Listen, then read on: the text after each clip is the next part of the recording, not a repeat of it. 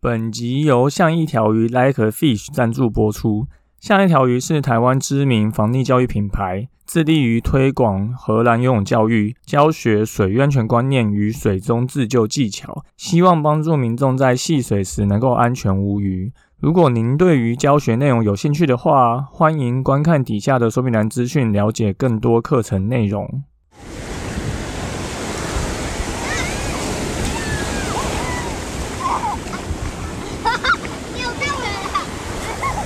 现在时间下午五点钟，海水浴场关闭，请尽速从水里上来，谢谢。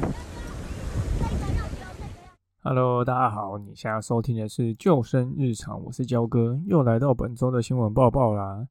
如果你有参加过焦哥主讲的防溺教育工作坊的话啊，你就会知道我们上课的内容其实很有趣哦。我们会透过一些意外影片啊、小组讨论。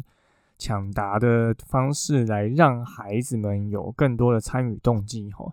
那这些教学的方式啊，其实焦哥是有去外面上课的。那我跟了一个老师叫做王有福福哥来上课哈。那我上了什么呢？就是如何把这些教学内容游戏化、乐趣化的，让大家能够去理解这些专业知识哈。那最近福哥将他的线上课程上架到自己创办的 F 学院哈，而且费用只需要我去原本参加的实体课的十分之一啊，是十分之一哦。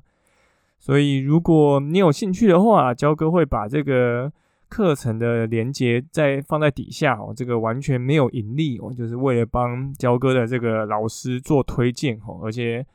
还去，我还去跟福哥要了这个像一条鱼粉丝专属的优惠码哈，只要你结账的时候输入 fish 五百，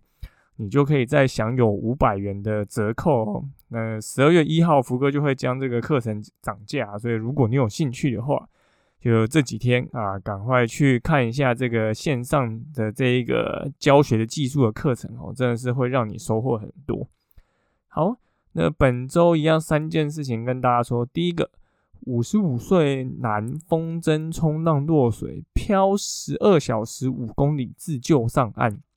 这个是发生在台中大安海水浴场哦。这一位五十五岁的男子跟朋友一起去风筝冲浪，结果在七点四十九分的时候，朋友看到沙滩上有这位张姓男子的冲浪装备哦，那却没有看到他返回原本的地点哦，所以就赶快通报海巡署。那在九点五十五分的时候呢，就收到这个好消息，有民众通报，就是在大甲溪的北侧啊，有听到这个有人呼救声音吼，那随即前往救援，那就发觉，哎，是这位失踪的张姓男子吼。那新闻中其实里面有提到啊，这个这个有采访这个张获救的张姓男子，他说他从下午三点多就开始游吼，因为他的。风筝就是我不知道是风筝断了还是怎样，就是脱离它，那他就只能靠自己游回来哈。那从下午三点多到晚上九点多，就是经历了非常久的时间哈。那他就透过水母漂啊、狗爬式啊这种方式，慢慢的游回靠近岸边哈。而且他是有穿防 N 衣的，还有穿欧规认证的祝福衣，头也有戴安全帽哈。就即便在海上失能也能够自动翻正。我不知道大家就是知不知道风筝冲浪这个活动长什么样子哦？它基本上就是冲浪加上风筝啊两件事情一起做。所以你脚会踩在一块板子上，然后透过呃一个风筝啊，这个风筝很大哦，大概会有三四公尺长宽，然后会绑在腰上，然后你可以用手去拉着一个杆子做操控哦。那会去玩风筝冲浪，其实基本上代表现场的风很大啊。那风既然不小，浪通常就也会有一些哈。所以在这种情况下，意外落海其实是环境是有点严峻的哈。那这一位教练呢，其实那时候后来有他的其他朋友来，就是我们的像一条鱼粉砖留言啊，说这位教练其实已经。从事风筝冲浪有十年的资历哈，本身就是一位国际级的教练，然后之前也有去参加比赛，还有得名哈，所以其实是非常专业的玩家哈。所以你看相关的祝福衣啊、安全帽啊这些装备，其实教练都有带着哈。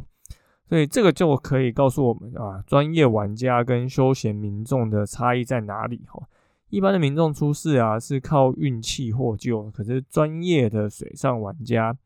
是靠实力自救哈。所以你有了这些装备，你可能还是会需要一些运气。可是如果你没有这些装备，你可能就要非常大的运气才有可能获救哈。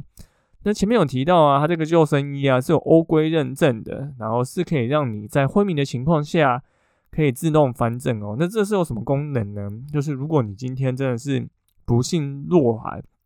遭受撞击然后昏迷哦，一般的昏迷的人啊，他会脸朝下，你就没有办法自主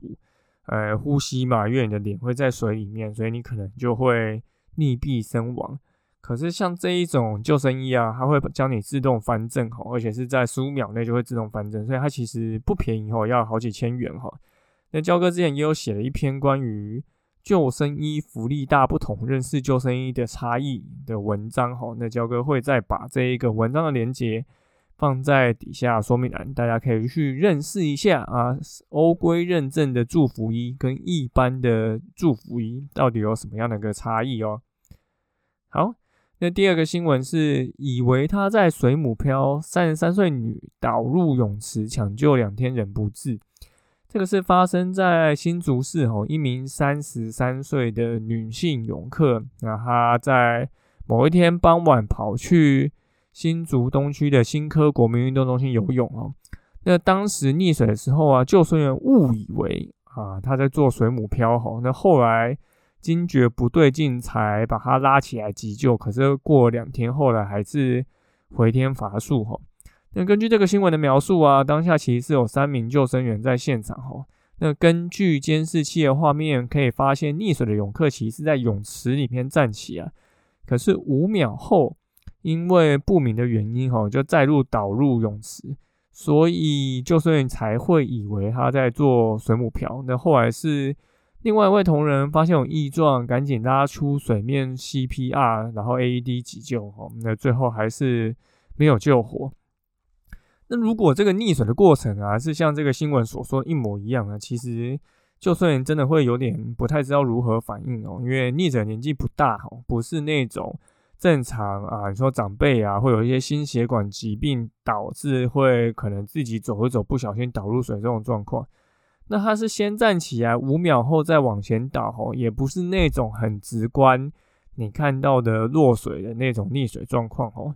所以虽然不能想讲说这个救生员很衰啊，毕竟这还是他的职责所在。可是即便是有经验的救生员，吼，我也觉得不一定会立即发现，吼，因为这就是会有一些些难度，跟真的会需要，呃，非常。精准的判断哦，所以这也是有些泳池会不喜欢有人自己在旁边练水母漂跟闭气的原因哦，因为他不知道你是真的在练习，还是已经发生了一些状况哦。因为当你做水母漂的时候，你是全身放松，低头手脚下垂哦。那当然也有些人会做抱膝盖啊，可是焦哥基本上其实自己在教学的时候。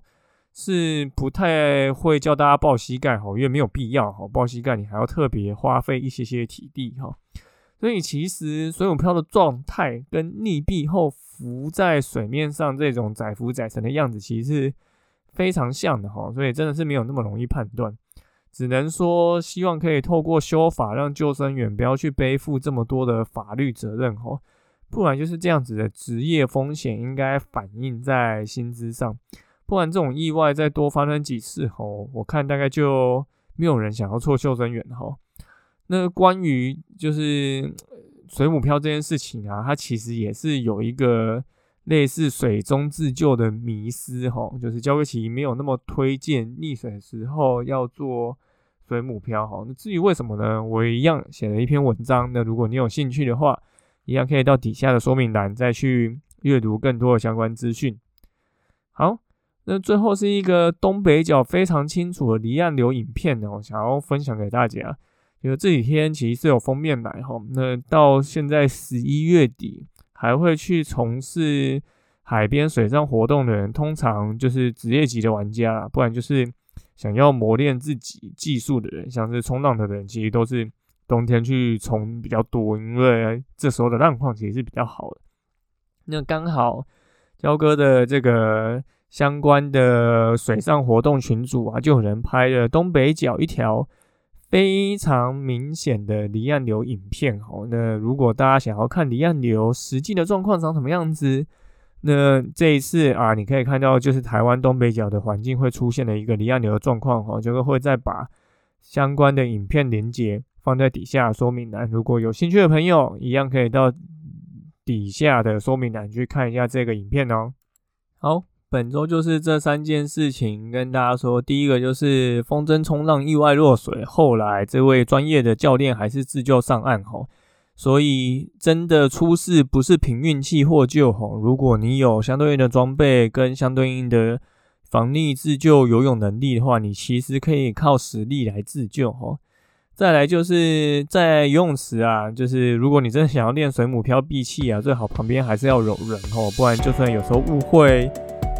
也是会造成人家的困扰。那也希望我们的修法可以让我们的救生员去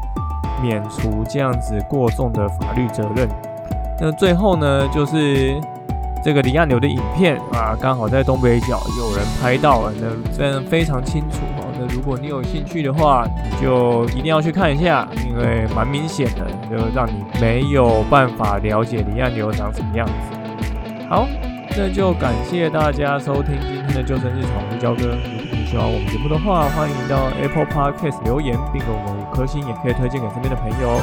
如果你有 IG 账号，也可以跟我们说你想要听什么样的主题。就下次再见喽，拜拜。